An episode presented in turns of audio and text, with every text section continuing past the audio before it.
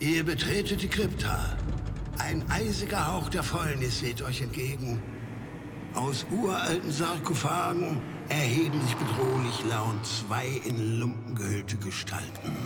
Würfelt Initiative und stellt euch den Gruftschrecken.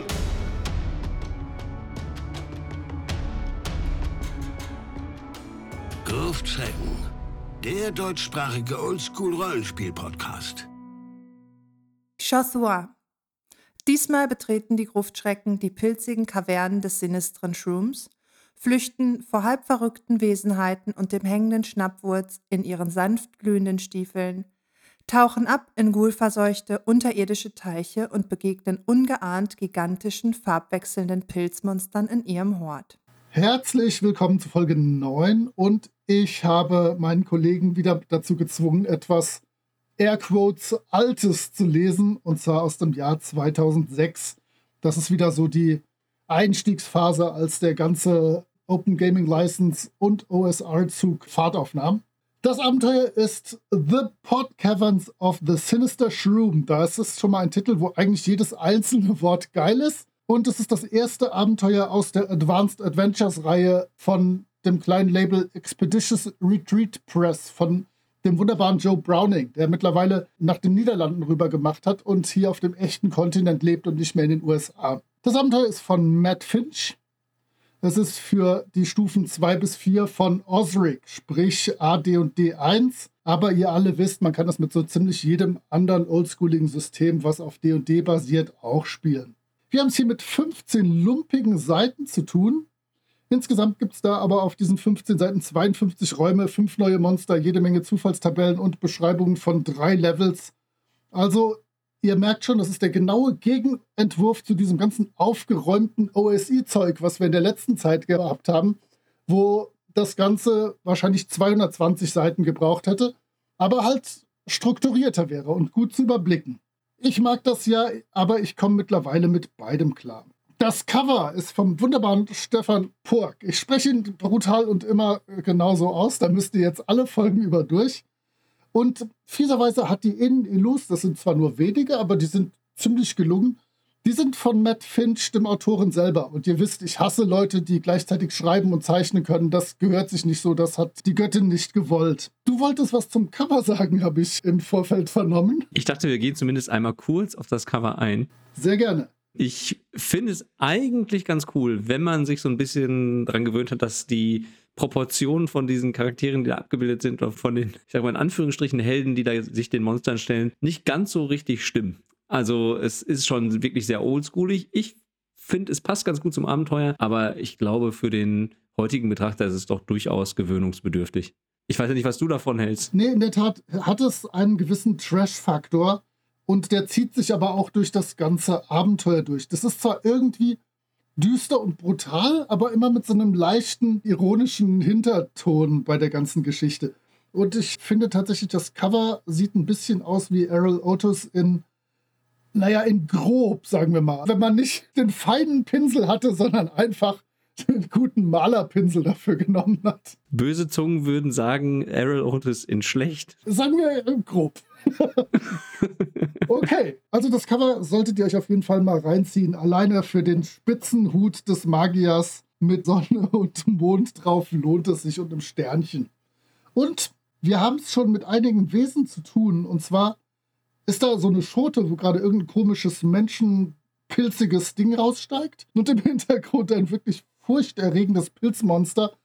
Ich fürchte, das ist der titelgebende Shroom. Dem hätte ich noch ein bisschen mehr Gravitas gegeben, wenn ich das Cover gemalt hätte. Ja, okay, nee, dann würde er noch fürchterlicher aussehen. Aber ich hätte das so bestellt. Ja, und auf der Rückseite sieht man ja auch noch ein weiteres Monster, auf das wir später auch noch eingehen werden, das hier allerdings nicht ganz so gefährlich aussieht, wie ich es mir dann von den Beschreibungen her vorstelle. Zur Erklärung, ich habe witzigerweise das Rückseitencover jetzt nicht vorliegen. Ich hatte die Advanced Adventures alle früher mir einzeln gekauft, als die rausgekommen sind. Mittlerweile besitze ich aber die was ist der Plural von Kompendium? Kompendia? Kompendien? Komp?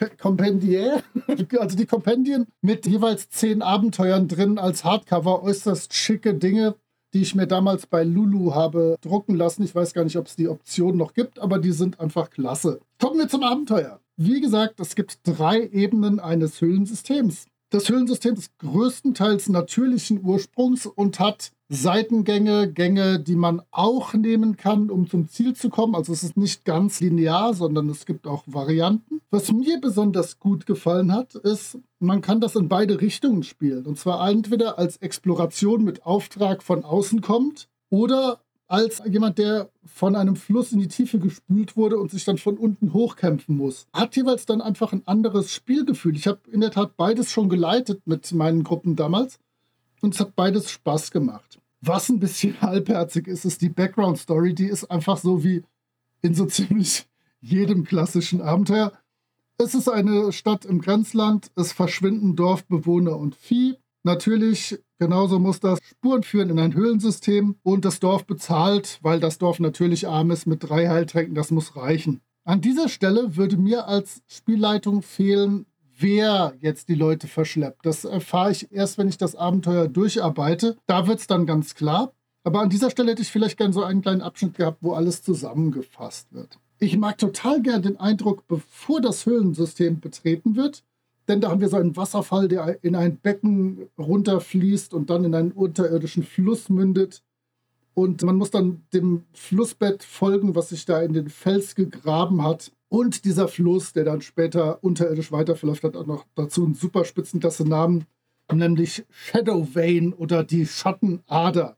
Das gefällt mir ausgezeichnet. Noch ausgezeichneter gefällt mir, dass man in diesem Dungeon auf allen drei Etagen immer mal wieder den Fluss verändern kann und seinen Lauf verändern, wodurch sich dann Räume öffnen, leichter zu betreten sind oder was auch immer.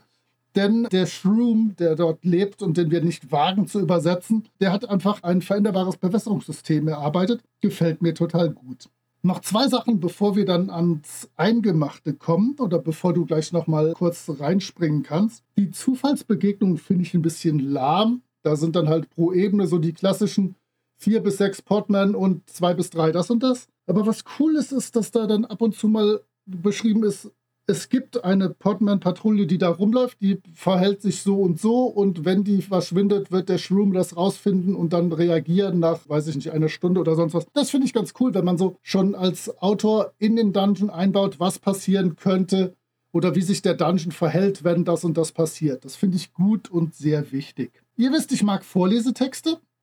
Die gibt es hier nicht. Aber im Prinzip ist der erste Abschnitt eines jeden Raumes meistens eine recht reine Beschreibung, die man so größtenteils vorlesen kann.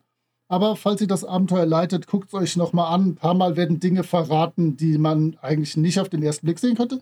Meistens ist es aber eine reine Beschreibung. Hast du noch was zu ergänzen, zu kritisieren? Ja, ich habe noch ein bisschen Kritik und auch noch was zu ergänzen. Also erstmal, was ich cool finde, ist, es sind 52 Räume und eigentlich ist in fast jedem Raum irgendwas Cooles zu entdecken und irgendwas los. Es gibt wenig Räume, an die ich mir daneben geschrieben habe, lame, hier passiert nichts. Aber in den meisten ist wirklich was los und man kann vieles entdecken. Du hast ja gerade schon von dieser sehr reduzierten Darstellung gesprochen. Es ist wirklich eine nackte Beschreibung der Tatsachen, so würde ich es vielleicht nennen. Da muss man sich vielleicht auch dran gewöhnen oder an diesen älteren Stil etwas gewöhnen. Man muss also vielleicht so ein bisschen mehr Kreativität mitbringen oder sich ein paar Grundsätze nochmal ins Gedächtnis rufen, wenn man dieses Abenteuer vorbereitet, um vielleicht noch ein paar Monster ein bisschen cooler zu machen, den Monster vielleicht noch eine gewisse Motivation mitzugeben oder ein paar Schätze noch ein bisschen interessanter zu machen. Die Schätze, da kommen wir noch zu, sind auch durchaus cool, aber da kann man vielleicht auch noch ein bisschen was rausholen. Das muss man sich vielleicht nochmal so vor Augen führen, bevor man dieses Abenteuer sich schnappt und sich sagt, man möchte das leiten. Ich finde aber grundsätzlich, um schon ein bisschen was vom Fazit vorwegzunehmen, ein Abenteuer mit vielen, vielen Möglichkeiten und auch interessanten und abgefahrenen Dingen, die man hier entdecken kann. Ich starte mal, wenn das für dich okay ist, mit einem nicht ganz so abgefahrenen Ding, eigentlich einer der etwas unspektakuläreren Räume, den ich trotzdem irgendwie ganz cool finde. Ich weiß auch noch nicht so richtig warum. Es ist, ich habe es übersetzt, es ist die Kammer des Magnetsteinmooses. Und zwar sind die Wände dieses Raumes stellenweise mit bläulich grünem Geflecht bewachsen. Und dabei handelt es sich halt um dieses namensgebende Magnetsteinmoos. Und dieses Moos erzeugt Magnetfelder, die leicht an allem metallischen zerren, was die Charaktere dabei haben. Also zum Beispiel Rüstungen oder Waffen. Das hat keinen wirklichen Effekt und deswegen ist der Raum eigentlich auch tendenziell jetzt nicht irgendwie besonders. Aber das kann die Charaktere natürlich zum gewissen Grad irritieren oder die SpielerInnen irritieren. Und was auch cool ist, man kann ein bisschen was von dem Moos mitnehmen und zumindest 24 Stunden lang hält dieser magnetische Effekt an und dann kann man damit ein bisschen rumspielen, es vielleicht für kreative Problemlösungen einsetzen. Es ist natürlich jetzt nicht wirklich herausragend, aber es ist eine coole Sache, glaube ich, um seine SpielerInnen so ein bisschen zu fordern, dass sie auch ein bisschen überlegen können, was passiert denn hier eigentlich, was ist hier los, wie können wir damit umgehen und stellt es wirklich eine Gefahr dar, denn wenn man mal davon ausgeht, dass man das Ganze mit AD&D einspielt, dann wäre man natürlich in diesem Explorationsmodus und natürlich auch entsprechend vorsichtig, wenn man sich durch diese Höhle bewegt. Ich habe neben den Raum mir einfach äh, leicht freundlich herablassend geschrieben. Schön. Ungeklärtes Mysterium. Aber auf einem kleinen Level. Genau, das ist irgendeine nette Kleinigkeit. Wie du sagst, man kann das vielleicht irgendwann irgendwo für irgendwas Cooles benutzen. Aber im Prinzip ist es ein Raum, wo du durchgehst und das fühlt sich irgendwie komisch an, weil deine Metallsachen leicht angezogen werden. Ist spaßig, klein, knuffelig, aber da muss noch mehr gehen. Klarer Fall. Ach ja, vielleicht sollten wir sagen, wir spoilern ab und zu ein kleines bisschen. Aber mir ist aufgefallen, vielleicht bevor ich zu meinem Raum 19 komme, wir spoilern immer nur 97 Prozent. Denn wir haben, glaube ich, bisher bei allen Abenteuern den Endkampfraum immer weggelassen, weil den wollten wir irgendwie nicht so. Das sind auch oft gar nicht mal die spannendsten eigentlich. Da löst sich zwar das Abenteuer dann auf, aber das sind oft Kämpfe und die sind ja nicht zwingend das Spannendste. Ich habe nämlich einen Raum, da wird vermutlich auch gekämpft, aber da drin ist ein gefangener Baumherr. So hießen die bei D&D Classic. Hießen ursprünglich End aus dem Herr der Ringe geklaut. Dann hat die Tolkien Estate da irgendwie was gegen und dann wurden sie in Treant umbenannt. Und jetzt, ich nenne sie einfach Baumherren. Da ist also ein gefangener, belebter Baum, der da mit Ketten in dem Raum gefangen genommen wird. Und der wird vom Shroom, vom super Oberbösewicht benutzt, um verrückte Bäume zu erschaffen. Und verrückte Bäume rocken ja schon mal gewaltig das Haus. Vielleicht treffen wir ja später im Dungeon irgendwo auf die. Dieser gefangene Baum hat einen Namen, der heißt nämlich Leaf Loam, was man vielleicht mit Blattlehm oder sowas übersetzen könnte. Und es ist eine tolle Chance zum Rollenspiel. Denn natürlich ist der halb verrückt, wie eigentlich alles, was in irgendwas anderes verwandelt werden soll oder gefangen genommen wurde in diesem Abenteuer halb verrückt ist. Aber der würde der Gruppe helfen. Der wird die auch davor warnen, dass er nicht allein in diesem Raum ist, sondern es gibt noch Vampirmoos, was von der Decke runterhängt und auf jeden Fall es auf die Gruppe abgesehen hat. Und dann gibt es den legendären hängenden Schnappwurz, über den ihr von mir später mehr erfahren werdet, den ich mal wieder geschmeidig übersetzt habe, wie es mein hart ist. Andere Profi-Übersetzer kichern schon im Hintergrund. Also der hängende Schnappwurz wird auch nach den Charakteren schnappen und die müssen also erstmal kämpfen, aber wenn sie gekämpft haben und dann Leaf Loam befreien, würde er sich ihnen glatt vielleicht anschließen und sie unterstützen. Und welche Gruppe wollte nicht schon immer einen halb verrückten Baumherrn dabei haben, der auf Rachefeldzug ist? Der hat zwar nur, also nicht Bonsai-Größe, sondern wohl so ein bisschen über Schulterhöhe. Aber das ist schon eine ziemlich coole Sache. Und auch dieser Raum ist auf einer Viertelseite beschrieben. Und da ist einfach verteufelt viel los. Ja, und ich kann gar nicht so viel hinzufügen. Du hast alles Tolle an diesem Raum beschrieben, aber ja. ich bin fasziniert von deiner Übersetzung. Ja. ja, finde ich auch, ist ein cooler Raum. Mir ist aufgefallen, dass wir fast genau die gleichen Räume ursprünglich ausgewählt haben und dann so ein bisschen variieren mussten.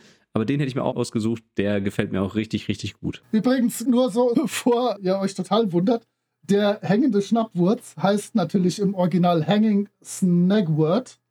Hört sich irgendwie an wie was, was bei Harry Potter in der Klasse für Kräuterkunde verarbeitet wird. Aber ich finde meine Übersetzung spektakulär und ich werde euch später definitiv mehr zu dieser großartigen Pflanze berichten. Das solltest du auf jeden Fall auch tun.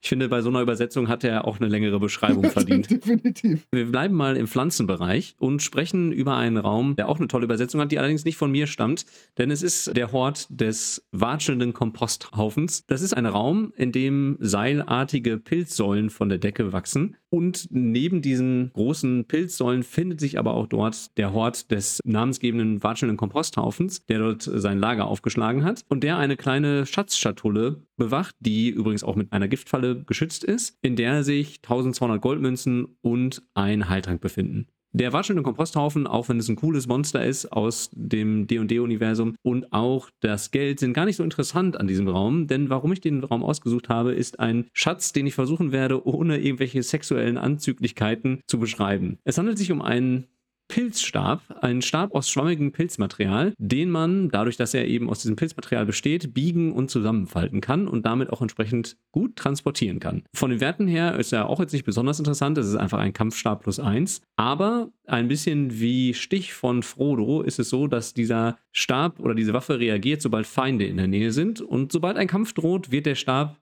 Tja, und wie komme ich jetzt darum rum, das zu beschreiben, ohne dass es zu auffällig wird? Naja, der Stab wird fest und mit kampfbereit und kann dadurch dann dafür sorgen, dass der Besitzer, die Besitzerin nur noch bei einer Eins überrascht werden kann, weil er sich ja sofort seine Form verändert, sobald Feinde in der Nähe sind.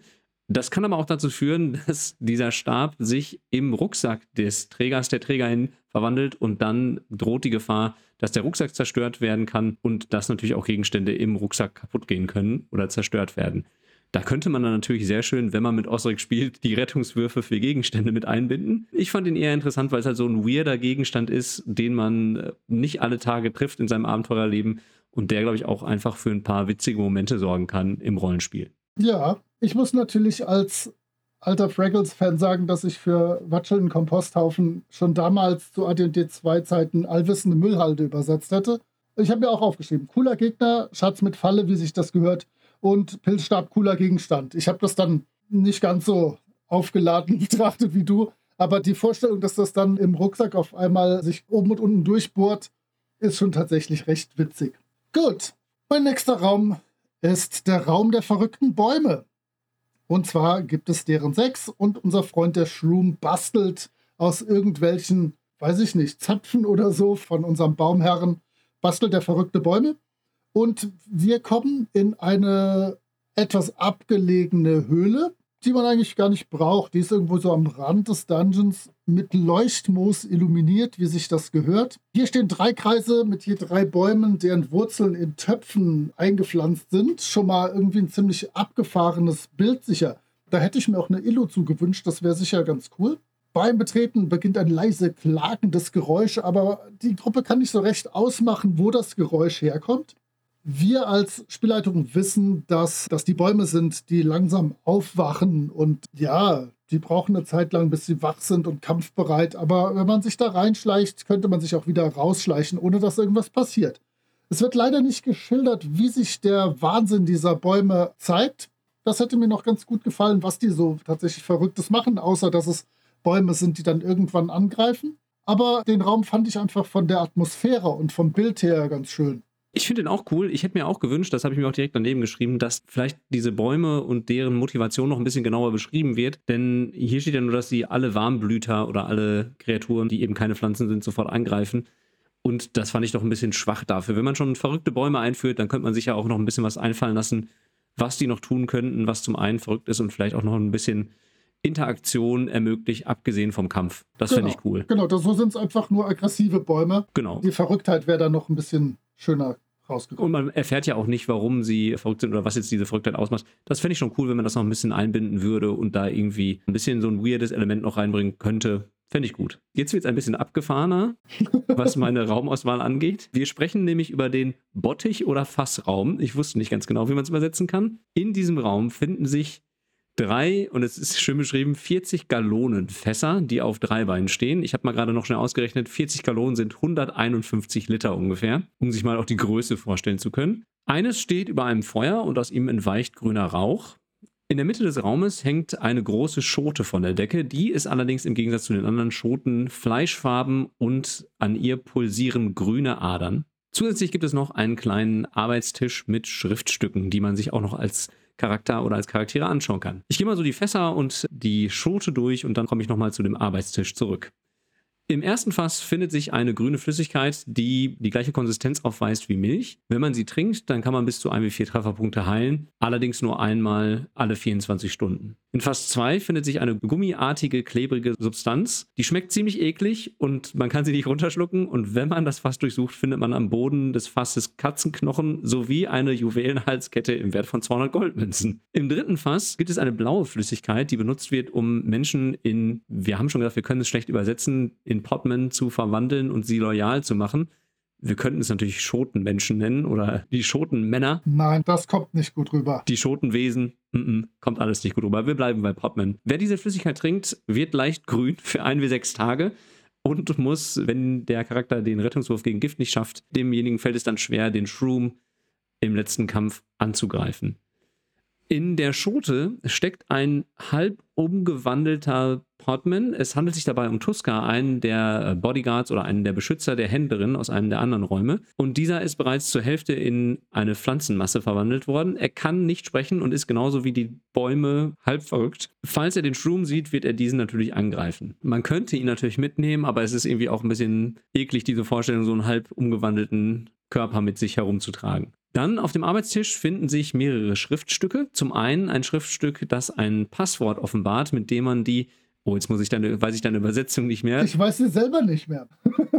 Schnappwurz, war es das? Ich fürchte, es war Schnappwurz. Hängender Schnappwurz um diese Schnappwurz ruhig zu stellen. Das Schriftstück 2 enthält Details, wie man Menschen in einen Potman verwandeln kann. Man muss dafür allerdings ein Zauberkundiger der mindestens achten Stufe sein. Man könnte auch weitere Details entnehmen, um aus Pflanzen einen Potman herzustellen. Das ist aber extrem schwierig. Dafür muss man schon Stufe 11 oder höher sein. Dieses Dokument ist immerhin 2000 Goldmünzen wert, wenn man es in der Stadt verkauft. Schriftstück 3 beschreibt ein misslungenes Experiment, durch das der Funghemoth entstanden ist, das Monster, auf das wir noch zu sprechen kommen werden, und eine kleine Notiz, dass dieses unerwartete Ergebnis des Experiments in eine Höhle gesperrt wurde, wo es bisher friedlich verblieben ist und sich durch einen Zauberstab zurückhalten lässt, aber natürlich zu einem störenden Hindernis geworden ist. Wenn man sich jetzt diesen Raum so zusammenfassend anguckt, dann kann man feststellen, dass es zum einen sehr viele Dinge gibt, mit denen man herumexperimentieren kann. Das ist das eine. Also man hat, ich sage mal in Anführungsstrichen, Zaubertränke, die man seine Charaktere probieren lassen kann. Außerdem die rollenspielmäßig durchaus interessante Interaktion mit dem halb umgewandelten Beschützer der Händlerin, was ich auch durchaus interessant finde. Und gleichzeitig gibt es aber noch Informationen, die einem im weiteren Verlauf dieses Abenteuers weiterhelfen können.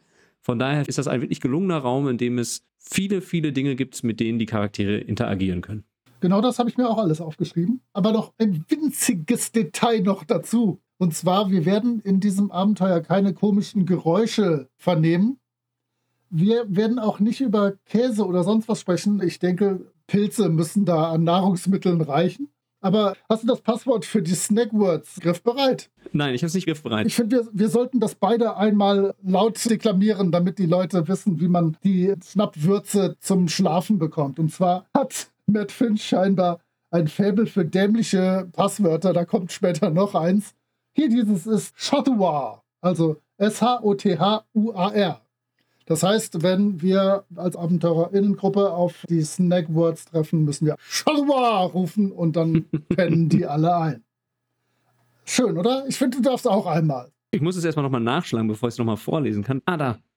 Chatua. Oh, der hat doch ein TH, komm. Oh, dann wird's schwierig. Gib ihm mehr davon. Chothwa. Sehr gut. Also ich wäre jetzt eingeschlafen, wenn ich ein Schnappwurz wäre. Ausgezeichnet. Mein nächster Raum, ihr werdet vielleicht mitgekriegt haben, wir machen wieder jeder fünf Räume, die wir euch beschreiben, wahllos, sinn- und verstandlos ausgesucht. Mein nächster Raum liegt wieder ein bisschen abseits. Und zwar heißt er auch, glaube ich, abseits gelegene Höhle. Oder ich habe mir das nur aufgeschrieben, ich bin mir nicht sicher. Wir haben in diesem Raum am Boden überall Pilze. Kleine, birnenförmige Pilze. Zertrete ich die, was so ziemlich zwangsläufig passiert, wenn ich da durchgehe, verteilen sie eine klebrige, gelblich leuchtende Paste, was schon ziemlich cool aussieht, wette ich, wenn alle die an den Pantoffeln kleben haben. Dieses Zeug haftet 24 Stunden lang an und als unfassbar witziger Gag, wirklich ein Unsichtbarkeitsspruch, werden diese Dinge nicht unsichtbar, die mit diesem gelben Zeug beklebt sind. Das wird vermutlich in genau 0,1% aller Fälle jemals eintreffen, dass irgendein Magier oder eine Magierin einen Unsichtbarkeitsspruch wirkt, während der gerade so ein Zeug an sich klimmert. Aber wenn, dann wissen wir, was passiert. In der Mitte dieser Kaverne schwebt ein faustgroßer Steinkopf und der verfolgt Lichtquellen. Und er macht sonst nichts. Der geht einfach oder schwebt einfach hinter einer Fackel oder einer Laterne oder einem magischen Licht her. Sollte die Gruppe irgendwann mit ihm nach draußen gehen, wird er in Richtung Sonne davon sausen und extrem begeistert sein der macht sonst nichts. Also man, ich wette, da wird jede Gruppe stundenlang mit rumexperimentieren, was man mit diesem Kopf großartiges machen kann. Er schwebt und verfolgt Licht. Ich habe mir diesen Raum ausgesucht, weil er einfach ganz großartig ist. Da ist nichts los. Nichts. Das ist so wie der Tim und Struppi-Fall Juwel der Sängerin. Da ist nichts. Da passiert nichts. Da ist kein Kriminalfall, kein Mord, kein nichts. aber es ist unfassbar unterhaltsam. Und hier, das ist einfach, da sind zwei coole Sachen dran. Dieses klebende gelbe Zeug, da ist ein Kopf, der einfach rumschwebt und die Charaktere wissen nicht, was los ist. Aber effektiv ist dieser Raum leer, wenn wir mal ehrlich sind. Und das mag ich. Das ist super. So kleine Dinge sind einfach klasse. Ich habe mir den Raum ja einfach nur ausgesucht wegen der Formulierung, dass wenn man durch diese Pilze läuft, ein paar sanft glühender Stiefel hat. Und ich finde die Beschreibung sehr schön. Ich hätte auch gern als Charakter sanft glühende Stiefel. Okay, wir kommen zu meinem nächsten Raum und das ist die Höhle des Fanghemoth, also des Monsters, das wir gerade schon angesprochen haben und das sich auch auf der Rückseite des Abenteuers findet. Es ist eine Höhle mit einem Wasserfall und natürlich, wie sollte es anders sein, jeder Menge Pilzen. Es gibt so eine Art Schneise oder mehrere Schneisen, beziehungsweise es wird hier im Text Tunnel genannt, die durch diesen Pilzwald geschnitten wurden. Und hier lebt der schreckliche Fanghemoth inmitten der Pilze und diese Schneisen wurden natürlich von ihm selber verursacht, als er sich durch die Pilze hindurch bewegt hat. Dieser Fanghemoth, den ich jetzt schon beschreiben werde, auch als Monster, wir haben uns nämlich jeder auch ein Monster ausgesucht, auf das wir heute eingehen werden. Ich bringe ihn direkt hier ein, denn es bietet sich natürlich an, ihn direkt bei seinem eigenen Raum zu beschreiben. Dieser Fanghemoth lauert in diesem Raum und falls er Jagdbeute entdeckt, kann er ins Wasser tauchen, um dann daraus herauszuschießen und die Charaktere anzugreifen. Falls die Charaktere natürlich den hölzernen Zauberstab dabei haben, mit dem der Shroom den Fanghemoth diszipliniert hat, dann greift das Wesen natürlich nicht an, sondern zieht sich in seinen Hort zurück. Dieser Fanghemoth, das ist eine gigantische, lebende und sich bewegende Pilzmasse und sollte eine durchaus krasse Herausforderung für die Charaktere darstellen. Denn er hat immerhin drei Angriffe und acht Trefferwürfel, auch wenn er nur wie ein Monster mit fünf Trefferwürfeln angreift.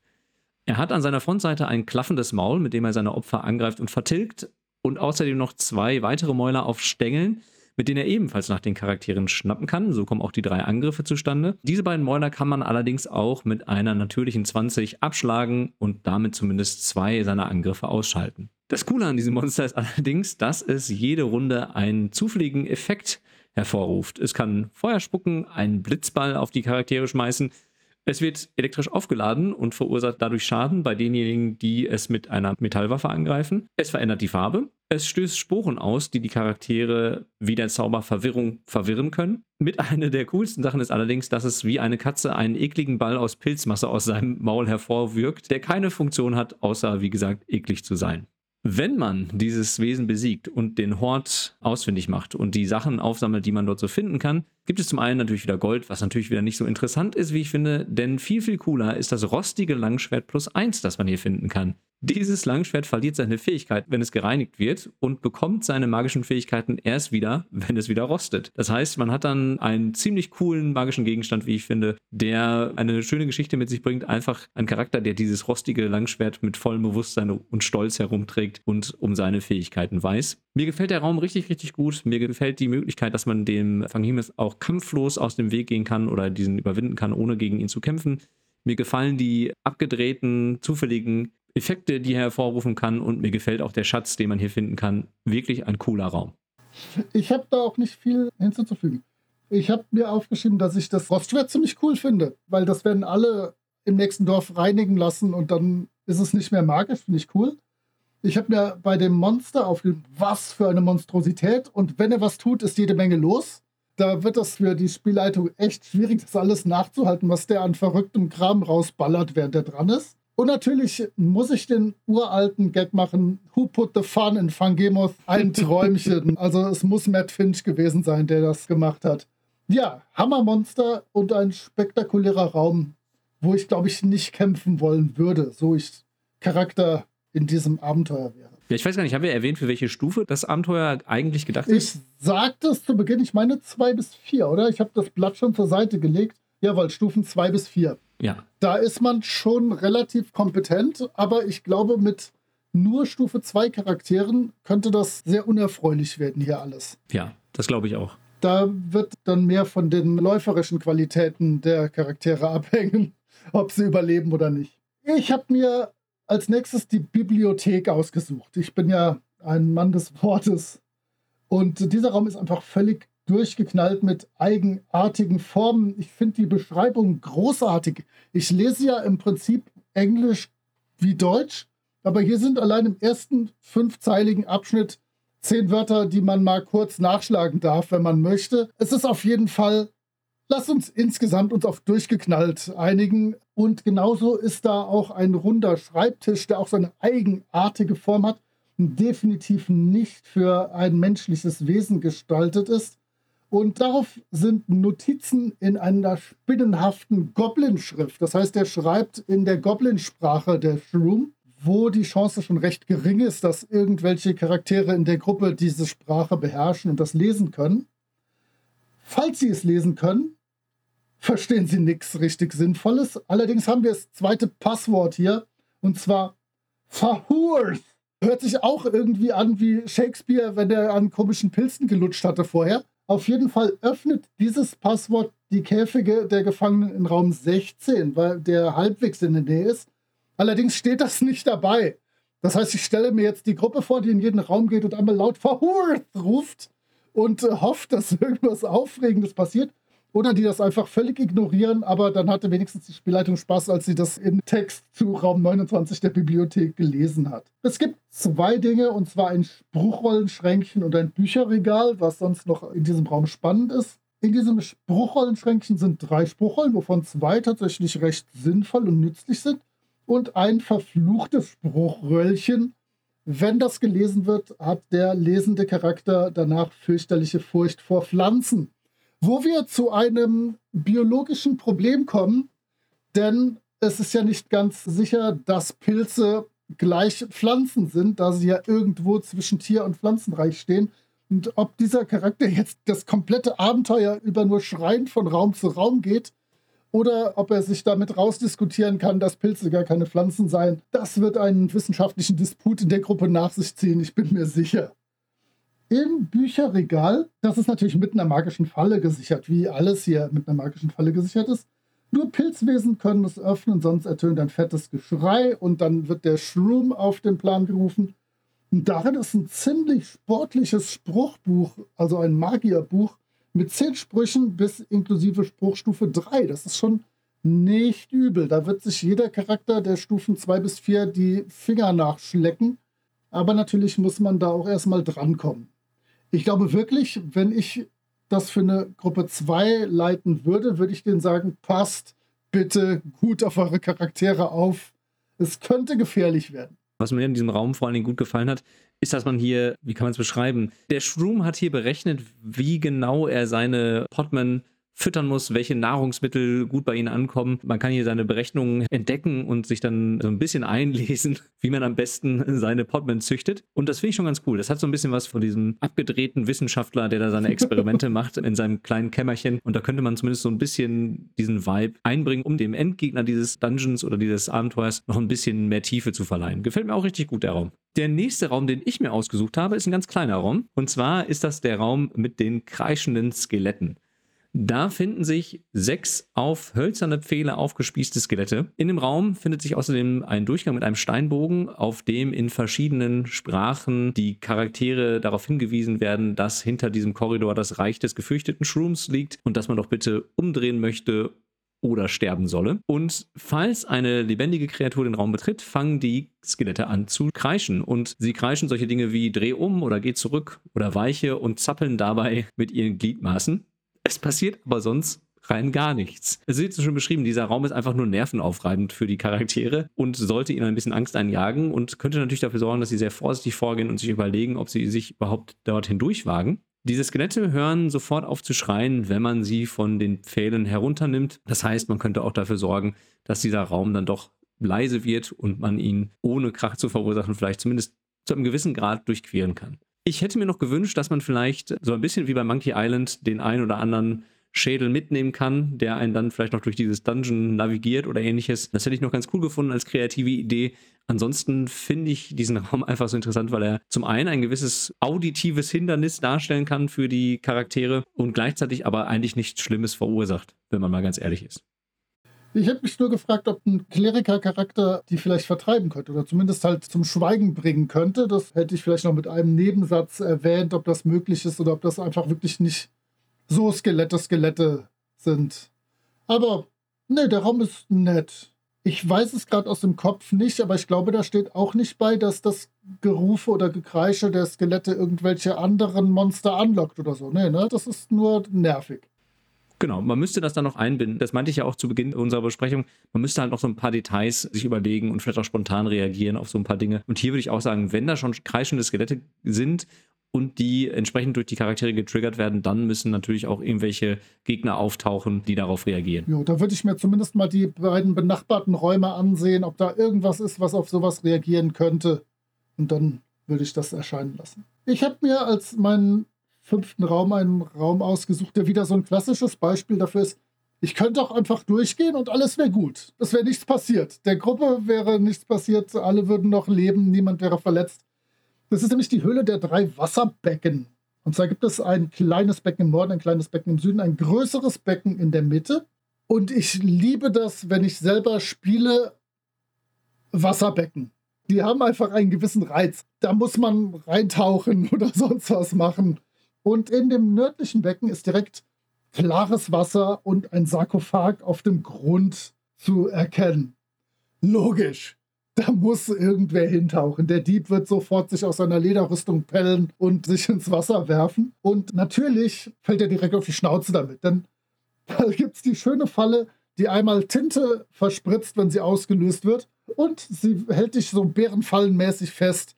Das heißt, Zusätzlich dazu, dass sowieso in diesem Raum netterweise, ich liebe das, wenn Regeln mitgeliefert werden, zusätzlich dazu, dass es da ohnehin schon Regeln gibt dafür, wie ich tauchen kann, wie lange ich tauchen kann, wie lange das dauert, da dran an dem Sarkophag rumzubasteln. Wenn es dumm läuft, werde ich dann von dieser Falle festgehalten und ersaufe einfach ganz elendiglich.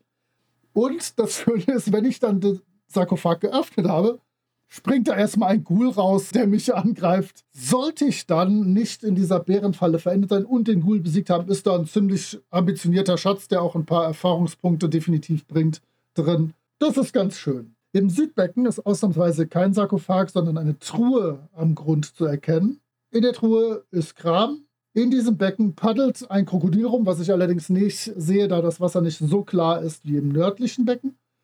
Und ich erkenne, wenn ich da reintauche, dass da eine Öffnung ist zu einem unterirdischen Fluss. Wo dieser unterirdische Fluss dann genau entlangläuft, ist nicht ganz klar, aber es ist definitiv mit dem mittleren Becken verbunden. Sowieso, glaube ich, ist das eine sehr schlechte Idee, bei AD und D1, wo solche Sachen wie Luft und sowas mitgehalten werden, irgendwo hinzutauchen, wo ich nicht weiß, wo ich rauskomme. Das war ja schon bei Tomb Raider 1 ein bisschen problematisch, dass man das möglichst vermeiden sollte oder halt Lehrgeld bezahlt hat. In dem großen Becken in der Mitte ist wieder klares Wasser und auch ein Sarkophag. In diesem Sarkophag sind fünf Truhen mit Schätzen, die ich einzeln bergen kann. Allerdings sind da auch Risse in der Seite, die auch zu diesem unterirdischen Fluss führen, wo das Südbecken hinführt. Und da kommen Wasserschlangen raus. Und wir alle wissen, Wasserschlangen sind nicht gut, denn die sind giftig. Und diese hier haben zwar kein direkt tödliches Gift, aber sie lassen dich für eine gewisse Anzahl an Runden unkontrolliert zucken, was auch unter Wasser eine eher unerfreuliche Geschichte ist. Und wenn die Spielleitung es nicht gut mit dir meint und das wirklich knallhart ausspielt, ist das wahrscheinlich das Ende diverser Charaktere, die da rumtauchen und es mit Wasserschlangen zu tun kriegen. Aber ein klassischer Raum, ich könnte einfach durchgehen und alles wäre gut. Kein Problem. Ich finde auch, das macht diesen Raum, glaube ich, auch wirklich cool oder besonders interessant, denn wie du gerade ja schon gesagt hast, man könnte ihn durchqueren, ohne irgendetwas zu machen, aber natürlich sind die Dinge viel zu verlockend und viel zu interessant, als dass man eben nichts machen würde. Und gerade das ist ja das Coole daran. Ich fand die Monster, die hier eingesetzt sind, jetzt nicht so besonders hervorstechend. Da hätte ich mir vielleicht noch ein bisschen was abgefahreneres oder was Cooleres gewünscht. Du hast nur was Cooles gekriegt, leider. Ja, oh Mann. Stimmt. Das ist natürlich auch fies. Der Ghoul, der da den Charakter, der da im Wasser schon paralysieren kann und dadurch genau. dafür sorgen kann, dass der Charakter ertrinken kann, genau. ist natürlich auch wirklich hart. Aber ich hätte mir einfach ein bisschen was anderes gewünscht. Jetzt nicht so die Standardmonster ja. an dieser Stelle. Aber ich finde die Raumgestaltung wirklich, wirklich gut gemacht. Denn es motiviert die Charaktere, damit zu interagieren. Aber sie müssen halt nicht, wenn sie nicht wollen. Jo, ich habe jetzt, äh, nachdem ich meine Räume abgefeuert habe, euch nur noch den hängenden Schnappwurz zu präsentieren. Und ich kann auch gar nicht mehr Hanging Snagwort sagen. Das geht gar nicht mehr. Das ist jetzt der hängende Schnappwurz. Und das ist laut Beschreibung eine unfassbar hässliche unterirdisch lebende Pflanze. Die hängt von der Decke runter und hat so komische, klebende Dinge, mit denen sie nach den Charakteren schnappt. Vermutlich wird daher ihr Name kommen. Und diese Dinge verursachen keinen Schaden, aber sie kleben unfassbar gut. Und im besten Fall für den Charakter gelingt es, dieses Ding irgendwie zu töten. Dann hat er einfach nur für die nächsten 1 bis 6 Stunden so ein ungefähr 40 Pfund schweres Ding hinter sich her, muss er hinter sich herziehen, was an einem ekligen Ding hängt, was an ihm dran klebt und einfach ums Verrecken nicht abgeht. Wenn es schlecht läuft und dieser Schnappwurz nicht getötet wird, dann beginnt er damit, den Charakter gegen die Höhlenwände zu prügeln und verursacht pro Runde automatische 1w6 Punkte Schaden, was mir sehr, sehr gut gefällt. Sowas ist immer schön. Dann denken die, uh, er hat mich getroffen. Aber nein, kein Schaden, er hält dich nur fest oder er klebt fest an dir. Und dann fängt er an, den Charakter durch die Gegend zu hauen. Das ist super. Ich mag den hängenden Schnappwurz und würde sofort Sotowa rufen, um das zu vermeiden. Allerdings habe ich den dann natürlich schon an mir kleben und muss warten, bis der Kleber seine Wirkung verliert. Ein super Monster und wie gesagt, hat irgendwie was, dass ich es gerne in meiner Kräuterkunde AG in der Schule behandelt würde. Und hat vor allen Dingen was von, ich weiß nicht, ob du Half-Life 1 gespielt hast. Natürlich nicht. Dafür bin ich zu alt. Auch da gibt es nämlich Monster, die sehr, sehr stark daran erinnern, von der Decke hängen, ihre Tentakel von der Decke hängen lassen, ein bisschen anders sind, den Gordon Freeman nach oben ziehen, um ihn dann verspeisen zu wollen, auch an so einem, einem klebrigen Seil. Also von daher hat mich das direkt daran erinnert. Aber ich habe in der Tat ein komplettes Half-Life 1 äh, Let's Play mir mal angeguckt, nachdem ich die Stay Forever Folge gehört hatte. Und ich fand das sehr unterhaltsam. Das hat äh, gerade so in dieser neuen, aufgepusteten Edition, hat das wirklich Spielfilmcharakter schon. Hat mir gefallen. Super Spiel, aber nicht Thema unserer Folge eigentlich. Ja, Huch. Kurz abgedriftet. So kennt man uns nicht. Nein, das stimmt. Wir sind sonst top konzentriert auf Cheddar und komische Geräusche. Ja, und neuerdings auf Pilze, wie ich auch schon im Tunnelorn gelesen habe. Okay, gut, dann würde ich sagen, können wir ja mal so ein kleines Fazit ziehen. Moritz, soll ich anfangen? Möchtest ja, bitte, anfangen? nein, bitte fang du an. Ich muss mich sortieren. Ich muss ganz ehrlich sagen, so wie du letztes Mal mit den Illustrationen des Abenteuers erst ein bisschen warm werden musstest, musste ich so ein bisschen mit dem Stil dieses Abenteuers und der Präsentation ein bisschen warm werden. Wenn man sich aber erstmal überwunden hat, diesen Textblock, so würde ich es vielleicht mal beschreiben, sich zu Gemüte zu führen, finde ich, gibt es hier ein Abenteuer, was ganz, ganz viele interessante Interaktionen von Seiten der Charaktere ermöglicht. Ich glaube, wenn man nochmal daran denkt, dass man es ja eigentlich mit Osric bespielen sollte, das würde ich vielleicht nicht machen. Ich würde es vielleicht ein bisschen erzählerischer oder nicht ganz so simulationistisch halten und es eher mit einem anderen D&D-Klon spielen wollen. Aber man bekommt hier wirklich kompakt dargestellt auf wenigen Seiten eine unfassbar hohe Anzahl an interessanten Interaktionsmöglichkeiten für die Charaktere geliefert. Von daher kann ich mir vorstellen, dass man mit diesem Abenteuer sehr, sehr viel Spaß haben kann und dass es auch wirklich Spaß machen kann, das zu spielen. Ich glaube, man spielt wahrscheinlich auch relativ lange daran. Das sind, ich glaube, drei Ebenen mit 52 Räumen. Da hat man, glaube ich, länger was von. Kann man durchaus einige Abende füllen. Und es gibt, wie gesagt, jede Menge zu entdecken. Viele abgefahrene Dinge aber natürlich auch den einen oder anderen vielleicht tödlichen Flaschenhals, der einem da begegnen kann.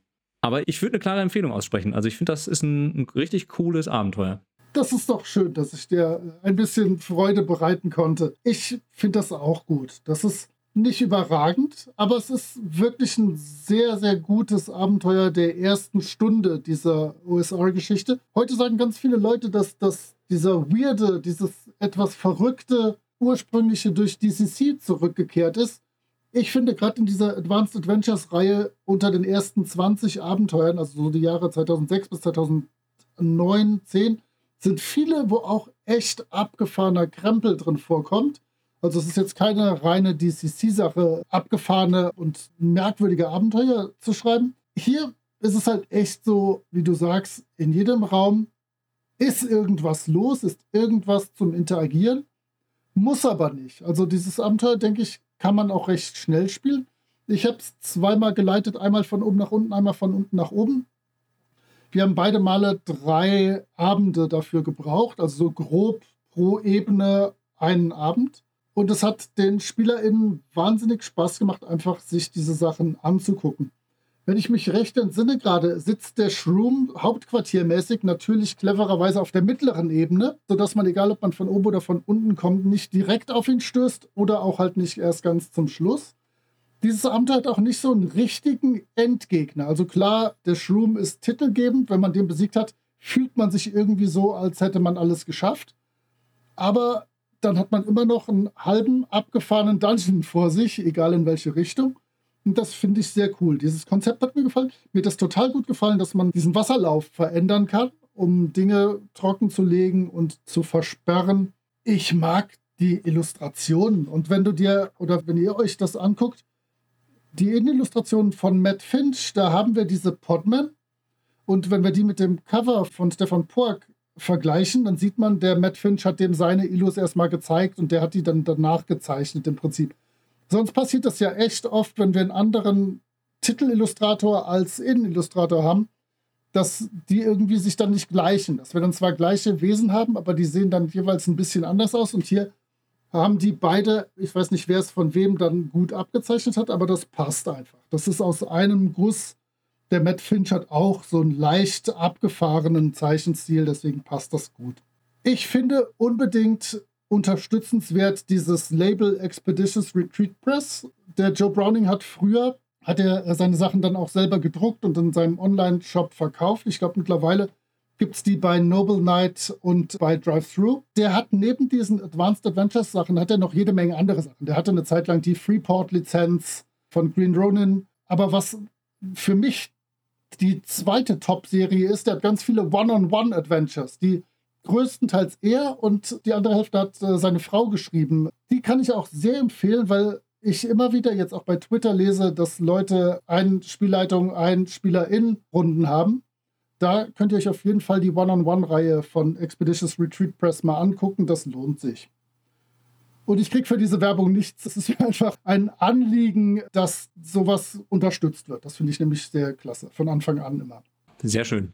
Dann sind wir uns ja mal wieder einig. Ja. Das ist ja, Ja, was ganz immer. Überraschendes. Wie immer. Wir hatten ja versprochen, dass wir jetzt auch verraten werden, wen wir uns für die nächste Folge eingeladen haben. Unsere zehnte Folge schon, das geht ganz schön schnell. Ich werde schon mal was dazu sagen, worüber wir sprechen werden, denn wir werden uns auf dem Knochenhügel begegnen. Wir nehmen uns ein AD&D Abenteuermodul vor. Die Begegnung auf dem Knochenhügel von Leonard Lakowka. Ich freue mich schon drauf. Ich habe es hier auch im Original vorliegen in gedruckter Variante und freue mich schon darauf, nicht nur mit dir, Moritz, sondern auch noch mit einer anderen Person darüber zu sprechen. Möchtest du denn verraten, wen wir uns da eingeladen haben? Ich finde, das ist ein Geheimnis. Das hat niemand erraten, oder? Bisher habe ich noch nichts gehört. Also von daher, Ja, ich habe es noch nirgendwo gelesen und gehört. Aber wir haben eine absolute Fachfrau und Koryphäe für solche älteren Dinge. Eher sogar noch für die ganze Vampire-Geschichte, die ja glücklicherweise an unserem Podcast hoffentlich weit vorbeigehen wird.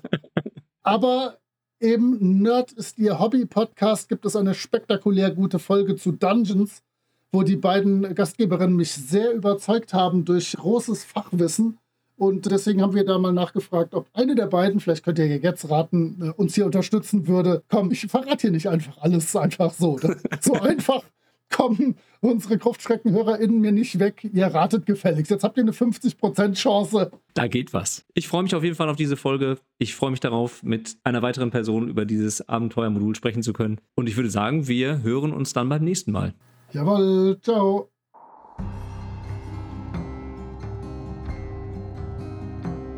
Ihr findet die Gruftschrecken unter anchor.fm slash Gruftschrecken, unter twitter.com slash Gruftschrecken und über alle gängigen Podcatcher. Vielen Dank an Sascha von Yellow King Productions für die Produktion des Intros. Dank auch an Nick DiSalvo und seine Band Elder für die freundliche Genehmigung, ihren Song 3 für das Outro nutzen zu dürfen. Wir freuen uns über inhaltliches Feedback, positive Bewertungen und neue HörerInnen.